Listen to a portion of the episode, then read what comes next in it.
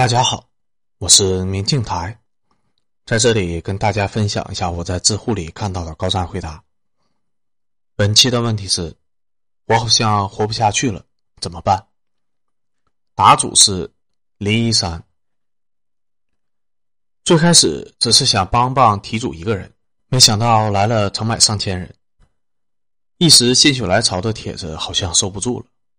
刘平想去玩的人，五年内我一个个的私信。以此为证，五年装不下了，只好余生都拿来陪你们玩了。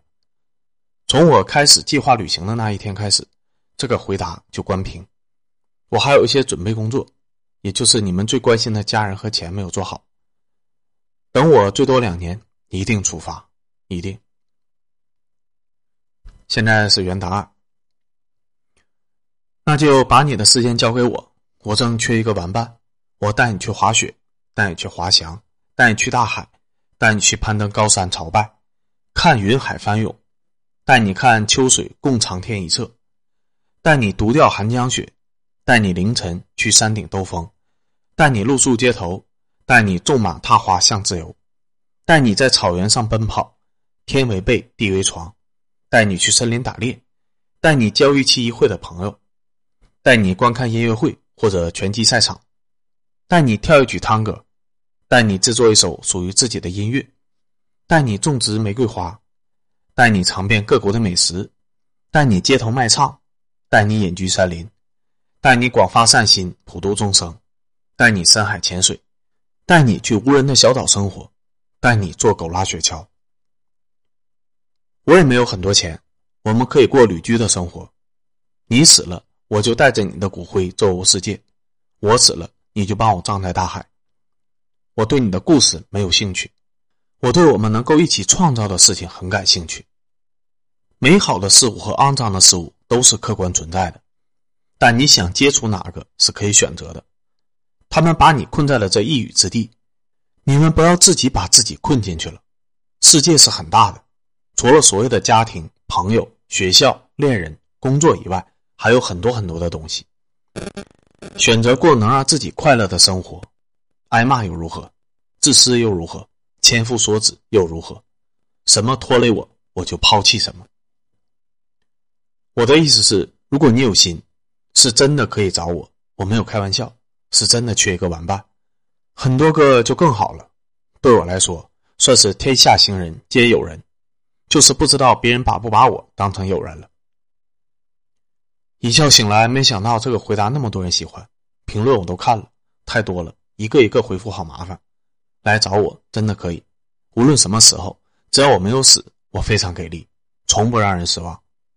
外国的朋友，有生之年我会去的，如果到时候你们还在的话，性格不合那就再交性格合的朋友，我又不是把你们绑在我的身边了，你们从我这边汲取到力量，然后离开没有关系。说因为相貌丑陋的，这又不是相亲帖。说钱，说疫情，说家人，一辈子那么长，总不至于一点钱钱和一点时间都抽不出来吧？你们的家人也需要你二十四小时待机吗？一年随便体验一个，还有几十年不知道要干什么呢？遇到困难有很多种办法解决，为什么那么多人只会逃避呢？因为我觉得做这件事情很困难，所以就不去做了，并且我也不是正处于这种生活状态。而是为了过这种生活要做准备的状态，做不到就想办法做到，而不是问我做不到怎么办。在家那就看电影、追剧、综艺、动漫、小说、游戏、学习，各有各的玩法。最后我说带你们去旅游，你们真的认为我只是想带你们去旅游吗？你们有想过的生活，那就过自己的生活。就用最近上的课的老师的话，你们要看到神。不要被形绑住了。有人想看我直播旅行，也有想看我做成视频的，又是一个庞大的准备工程。再加上我在发帖前的人生计划，其实就是非纯旅游性质的。要怎么样结合在一起，还得容我再多构思一下。另一个答主林中子，我十一左右就在流浪了，到今天为止已经接近十九年左右了。目前已经到过几十个城市。最开始，刚开始流浪街头，被一些社会上的不法分子控制长达几个月，期间无数次的遭到毒打，有次甚至差点死了。但万幸的是，最终逃跑成功，并且走了两天两夜，到了另外一个城市。虽然一到另外一个城市，又被当地的混混控制，并被安排在晚上的烧烤夜市义务打工，并且乞讨成为他们的赚钱工具。虽然一开始也遭毒打，但最后并没有再怎么打我，而且也有一定的自由。为了有吃的，差不多我也待在那儿，并没有逃跑。但是几个月后，我还是在某一天离开了，然后开始在街上捡垃圾为生，也在垃圾桶里面捡过盒饭吃。一年四季都是等晚上商店关门了，我睡在门口。这样的生活过了有好几年，期间被很多人打过。交过保护费，也被强迫乞讨为别人赚钱，也认识了很多比我大好几岁的小偷。有一段时间，我也跟着他们当过一段时间小偷，也遇到过一些人因为同情或者可怜我，给过我钱或衣服，也有给我买过饭吃的好心人。好像是十六岁左右，我回到了出生地，在当地的福利机构的帮助下，为我办了户口和身份证。虽然我不知道身份证上面的住址在哪里。但好歹我有了属于自己的身份证了，我可以买车票和找工作了。小的时候，我被寄养在亲戚家，因为长年累月遭到虐待，已经到了完全不能感觉到任何疼痛了。我并不是在夸大其词，就算你用电锯将我活生生的截肢，我也感觉不到任何的疼痛。我的手就是连着衣服在一起，烧到衣服和肉粘在一起了，我都没有任何的感觉。现在。身体还有一些残疾，手关节脱位，手腕脱位，烧伤、烫伤，我的手不能碰到自己的肩膀，甚至还差点成为了太监。现在都还有很大的被割的伤疤。八岁左右，我老爸把我接回老家，放在我的继母那里上学读书。但是好像两年左右，继母病历。印象中，继母虽然也狠打过我几次，有次我甚至喝敌敌畏。但总体印象，继母并没有虐待过我。然后我老爸带我到了城市，在他租的一个非常破的小单间住下，然后他给我办了入学，然后十天半个月回来一次，给我买些柴米油盐之类的。读了大概一年左右的书，某天和邻居家的一个小孩玩时，他因为追求从二楼走廊失足掉下，摔得伤痕累累。因为他的父母怪我不该跟他玩，所以把我扣在他家。要和我爸理论，结果一连几天我爸都没有回来。最后有天我爸回来了，邻居的小孩父母好像是找我爸说，怪我不该和他们家的孩子玩，可能还要我爸赔钱。于是我爸特别的凶神恶煞，大骂大叫的一直在喊着：“老子今天砍死你之类的！”拿着平时我砍柴的斧头追着我砍。鉴于我以前经历过的种种，加之我对我的爸爸没有任何的感情，所以。我当时认定他是真的要用斧头砍死我，于是，在他追我的过程中，我因为特别害怕，加上感觉快要被追上了，我就直接从二楼的走廊直接跳下，跑到街上，自此就开始流落街头，最后被不法的社会分子所控制。在那以后，我就再也没有见过我爸。五六年再回去以前住的地方，已经拆了，盖了小区。于是我又过了几年回去打听，才知道。老爸已经死了，我最遗憾的就是长大了，本想回去问问他，当时是不是真的想拿斧头砍死我。于是我在以后的日子里想起他，只好在内心告诉自己，他是真的会砍我，以此来安慰自己，自己没有做到一个子女的责任，和自己离家出走，让他死了也没有见我一面的借口。关于我的母亲，我唯一知道的就是她在我出生不到一岁就跑了。并在河北安家生了几个孩子，目前生死不明，我也从未见过。母亲对我来说没有任何的概念，可能小时候的经历和流浪街头多年的经历那种种，所以从自己开始有工资打工开始，我一直向往那种自由、不被人束缚的生活，所以我一直喜欢到处跑。有时候没钱了，我也会在街上捡一段时间的瓶子，睡大街捡盒饭。把捡到自己能穿的各种衣服存起来，然后找一个包吃包住的工作，把捡瓶子的钱拿来买被子、牙刷、牙膏和洗衣粉之类的。有时候往往还没有等到发工资，就一声不响的走了，然后流浪街头一些日子。目前已经去过恩施、万州、重庆、泉州、武汉、东莞、广州、海口、三亚、上海、苏州、无锡、扬州、佛山、南京、杭州、嘉兴、宁波、合肥、西安、昆明、丽江、成都、烟台、北海、青岛、泰安、济南、大连、天津、晋中、太原、广西。走了很多地方以后，我开始喜欢拍照，喜欢把我去过的地方都拍下来。我之所以能够自由自在的到处流浪，我想很大的原因就是因为我一无所有，无牵无挂。我想这也是作为孤儿的一种非常好的优势。大连的跨海大桥，这是我走过最长的大桥，也是走过的唯一的跨海大桥。我记得走了接近两个小时才走完。我的追求很少，也很容易满足。工作从没考虑过工资，有时候一个月工资三四千，然后换一份工作只有一千多，我也不会嫌少。只要能去我没去过的地方，有吃有住，有吃穿所需物品就好，反正也没人看，就更到这里吧。我是知乎小透明，没想到评论区有好几个很好的小姐姐在鼓励我，那我就继续写一下吧。我觉得我一直是一个乐观的人，即使在过去遭受过种种不幸。我也一直把流浪当作是旅行。我曾经在重庆江北观音桥商业步行街一带流浪，那是我自杀从医院离开去的第一个地方。其实当时就想去一个没有人认识我的地方，然后下定决心，不再和那一天之前所有的认识的人联系。本来是打算去万州的，因为去过，但阴差阳错的把我拉到了重庆。大晚上把我丢在了菜园坝车站外面。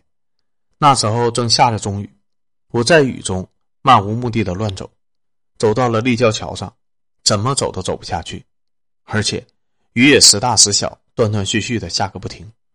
然后我往下望，发现自己不知怎么走到最上面了，下面还有好几层的桥，我在上面总是在脑海中想象自己从桥上跳下去的场景。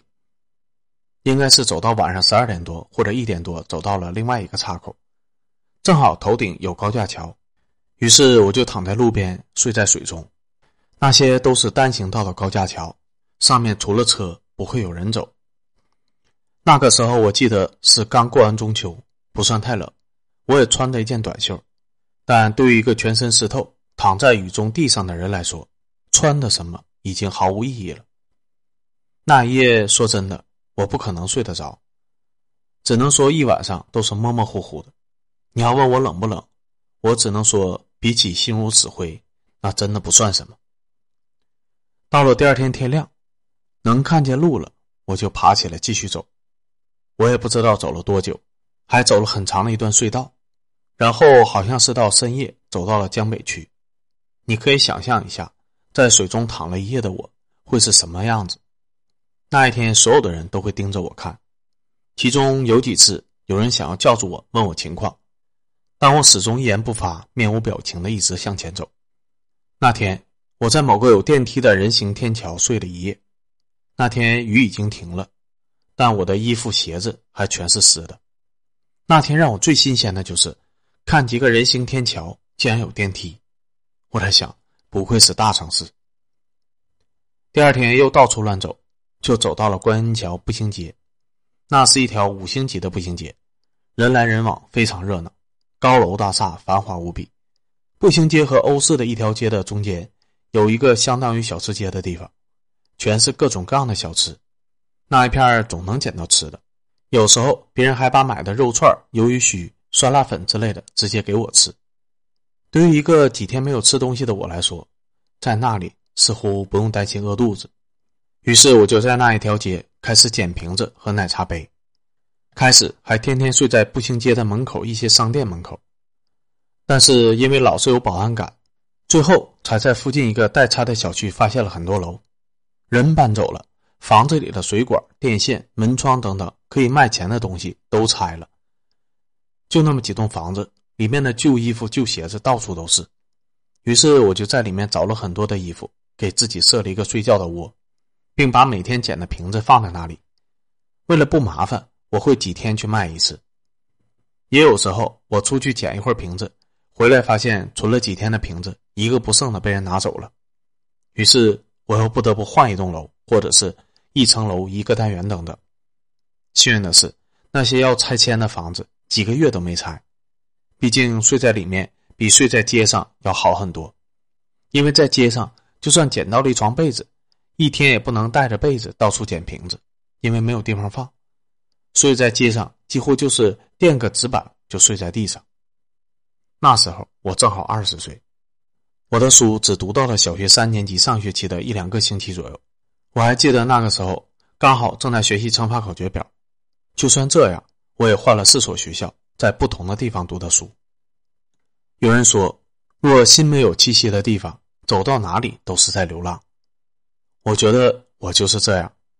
虽然近几年我经常会租房子住，只在废弃的拆迁房和街上的绿化草地睡过几次，每次时间只有几天，可我的内心一直感觉自己在流浪。我也从没在任何地方感受过归属感。我觉得我会流浪很长很长时间，或者一辈子。一边流浪一边旅行，让我看到了很多美好的地方。长岛就是一个让我觉得非常美好的地方，那是我去过最美的岛。居无定所的生活虽然让我向往，可是付出的代价就是要经常找工作。当然，对我来说找工作并不是主要的原因，主要的原因是每次都要填写面试单、填表格之类的。每次写到紧急联系人或是家庭成员这样的地方，就让我的内心特别难受。记得有一次在扬州，我记得好像是在一个叫景泰车材的厂面试。尽管我以前填过很多这样的单子，但是那天写到紧急联系人和电话的那一块时，我不知道怎么就没有控制住，当场痛哭起来。可能是那个女文员一再在那喊紧急联系人必须填写自己父母什么的。当时一起面试的其他人见我哭，还笑着说：“哥们儿，又不是不要你，你哭什么呢？”那是我第一次，也是唯一一次失控。其实一直到现在，找工作填资料、家庭成员，我一直就写我一个死去的老爸的名字。然后电话每次凑够十一个数字就行。还好我工作一直没有出过什么意外，用人单位也没有打过电话核对。在评论区看到有朋友要请我吃饭的，首先我先谢谢你。其实开这个帖子，想一点一点的把自己所有的人生经历写出来，分享也好，倾诉也罢，我就是想在某个地方把自己的故事写出来。因为在这个世界上，知道我的身世和经历的人少之又少。在以往的恋爱中，我告诉过两个我的恋人，除此之外，在现实生活中，没有任何人知道真正的我。我总对别人说我家是哪儿的，爸妈是干什么的，我是如何读完初中，家里穷就出来打工了之类。说谎对我来说已经成为了习惯，因为小的时候在街上流浪时，总有人问我身世之后打我。在后面知道了一些关于挖器官的事情之后，我再也不敢把自己的身世告诉别人了。这个确实就是真的。你要是告诉别人你是孤儿，那别人把你绑架了，挖器官、强迫劳动之类的。这个世界上不会有任何人觉得我失踪了会报警。说谎只是出于自我保护。从我流浪开始到现在，除了曾经的两个女友，关于任何我家庭和身世的事情，我都是编的。时间久了，内心自然会有一些负担，所以我很少交朋友，而且我觉得我就是个孤僻的人，特别喜欢一个人自由自在。不管出门去哪玩，我从不跟任何人一起去。刚刚在评论区有人问我，为什么懂这么多的字？其实是这样的，我当时是从利川控制我的人手中逃跑，走了两天到了恩施，然后就在恩施待了八年左右。那次我为什么会逃跑？因为我知道那天我经历过前所未有的伤害，极大的恐惧给了我足够的勇气逃跑，所幸我最终成功了。在恩施流浪了几年，睡了几年大街，直到最后。某天，我在一个巷子里面发现了一个录像厅，因为那条街我从没进去过，因为有人告诉我那一条街全是发廊。对我来说，那种地方就是黑社会控制的地方，黑社会很多，而我最怕的就是那些人，所以我多少年每次从那条街路过都没敢进去过。但有一次，我大着胆子想走那条街看看，但在才走进路口十几米，就发现了一个录像厅。我看见牌子上写着“白天五元，通宵三元”的字样。起初我并不知道那是做什么的，于是我走到门口问老板这是干什么的。他说是看电影的地方，五块钱可以看一天。那以后。我经常去存了一些钱，就去看一天电影。为了可以每天去，我开始把捡瓶子卖的钱完全不用，每天都捡东西吃。几个月后和老板很熟了，有的时候没有钱了，也会欠着让我看。可是不知不觉的，我就欠他好几十块钱了。然后有天他跟我说：“欠了我这么多钱，你有钱还没？”我说：“没有。”他就说：“那以后你别去捡垃圾了，就在这里给我帮忙。”反正我也开有餐馆，每天有你吃的，我立马就答应了。就这样，我就留在了录像厅里面给他打工，每天就是负责 DVD 放电影，A 面放完了换 B 面，然后每天打扫录像厅这样的工作。那条街在恩施，叫新建街，进去一点有家叫虾子酒家的小餐馆，他餐馆的侧面有条小巷子，进去就是录像厅。不知道会不会有恩施的人看见。因为我想知道那个地方还在不在。我在那里每天看电影，知道了这个世界还有其他的国家和城市，学到了很多东西，认识了很多字。这就是为什么我认识这么多字的原因。因为那个时候我确实认识的字特别少，自己的名字都写的歪歪扭扭的。老板有个和我差不多大的女儿，她每天放学了就在餐馆门口写作业，我经常看她写作业。她教会了我怎么用新华字典查不认识的字，于是电影字幕上我不认识的字查字典，街上招牌上的字不认识了查字典，就这样一年多以后，我在电影里面学到了很多很多字，也学到了很多很多东西，也包括什么是对错，哪些事不该做等等。我的老板经常笑我，电视机是我的老师，因为我是抱着新华字典天天查字的。虽然在那里打工只给我吃的，让我住在录像厅不给我工资，但是在那里的那段经历是我人生中非常宝贵的一段，不然我没有机会能认识那么多字，知道这个世界的很多地方。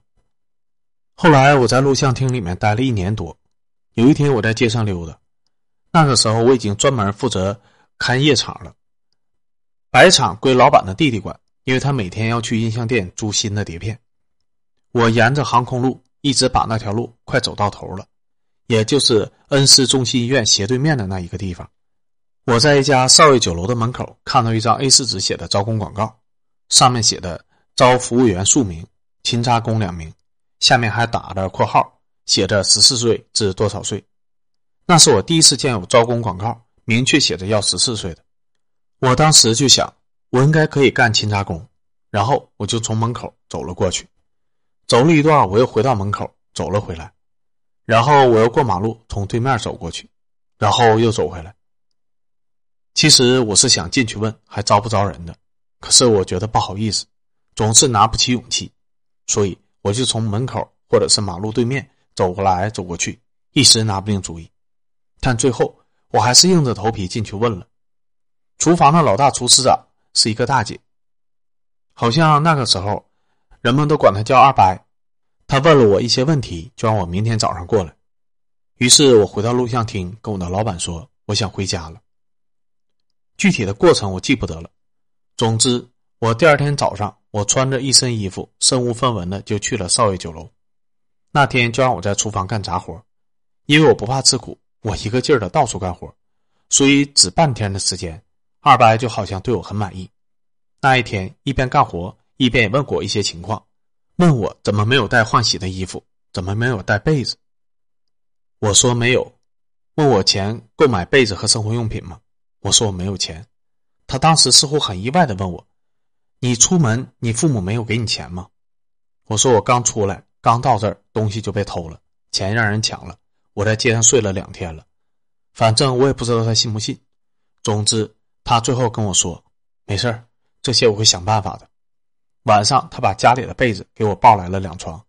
第二天，又不知从哪个亲戚那里和我差不多大的孩子那里给我拿了一些旧衣服给我，还给我买了牙膏、牙刷和洗衣服和一条毛巾。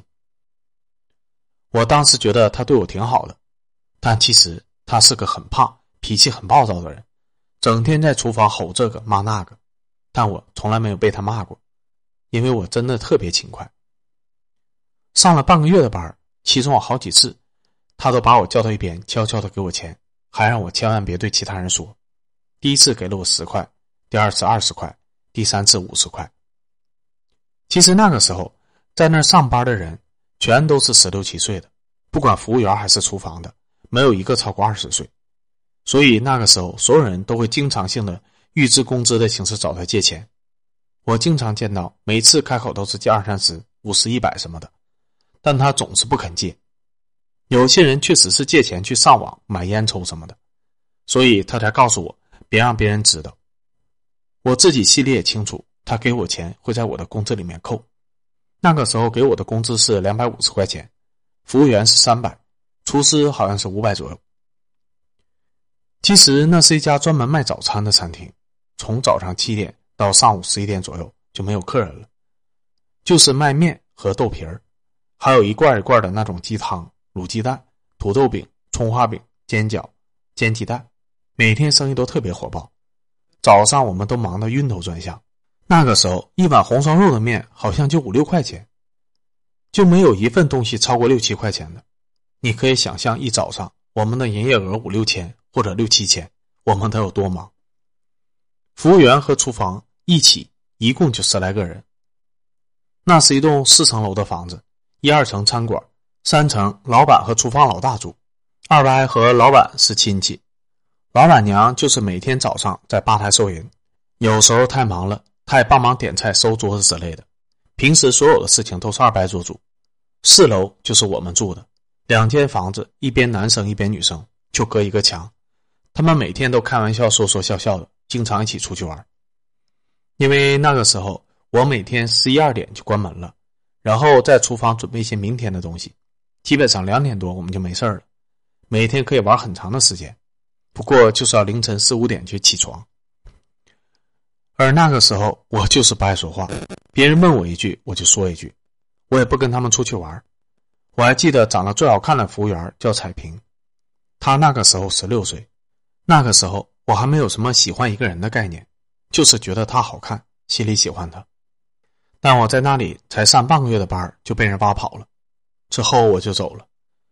因为和我一起打杂工的还有一个十六岁多的姚华，平时都叫他华华，他比我来的早，因为我俩都是杂工，所以平时我跟他说的话最多，差不多也是他在带我，因为他老是干活出错，所以二伯天天骂他吼他，我去十来天他就受不了了。因为他的一个亲戚要开一个卖贵州回风炉的店，需要帮忙，然后就问他在外面打工有没有认识什么合适的人，不知怎么的他就推荐了我，还各种夸我，然后他的亲戚就找到我打工的这里。第一次他来找我，我还纳闷呢，他怎么会有人找我？然后他跟我说了下，让我去给他帮忙，钱给的比这里多。第一次我没有答应，第二天的晚上他又来找我，就在宿舍楼下的街上，让我跟他走。然后我就答应了，我说到楼上拿衣服，他说让我别回去拿了，免得你老板看见了不让你走，还说你在这里所有的工资我都会补给你。之后就来了一辆的士把我拉走了。说起来那是我第一次坐轿车，就这样我的第一份有工资的工作还没有干到发工资就被人抢走了，然后我也再没有和在那里认识的人见过面，有过联系，因为那个时候他们有手机，我没有。其实答主还说了很多关于他生活中的琐事，他也有过痛苦颓废，也尝试过自杀。自杀后的那四年，他感觉自己活得很痛苦，常常需要东西麻醉自己。尽管这样，还是每天都过得很难受，是每天。几年的时间，自杀的念头常常在脑海中闪现，最后也差点做过一次，也是因为一个巧妙的原因，最终没有做。直到后来，他恋爱了。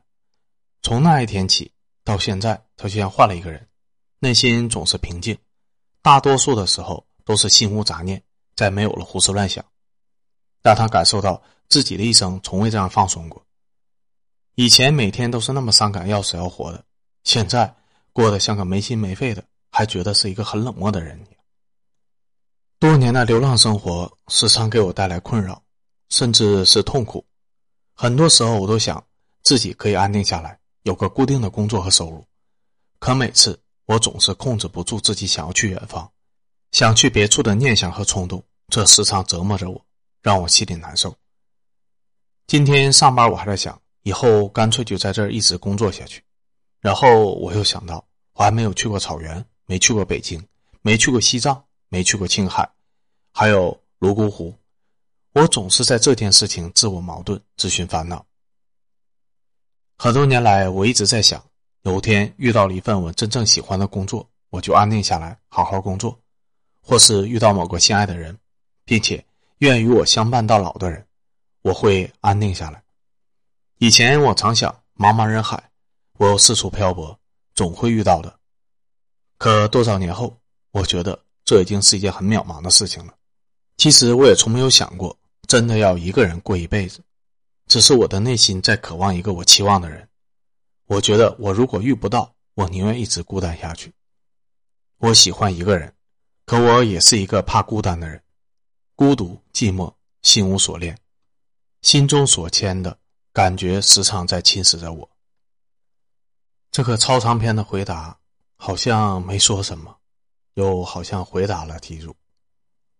他所有的苦难都没有让他成为一个恶人，相反，他还用心去感受这个世界的美好。这是一个内心非常强大的人，希望他的未来能过得更好吧。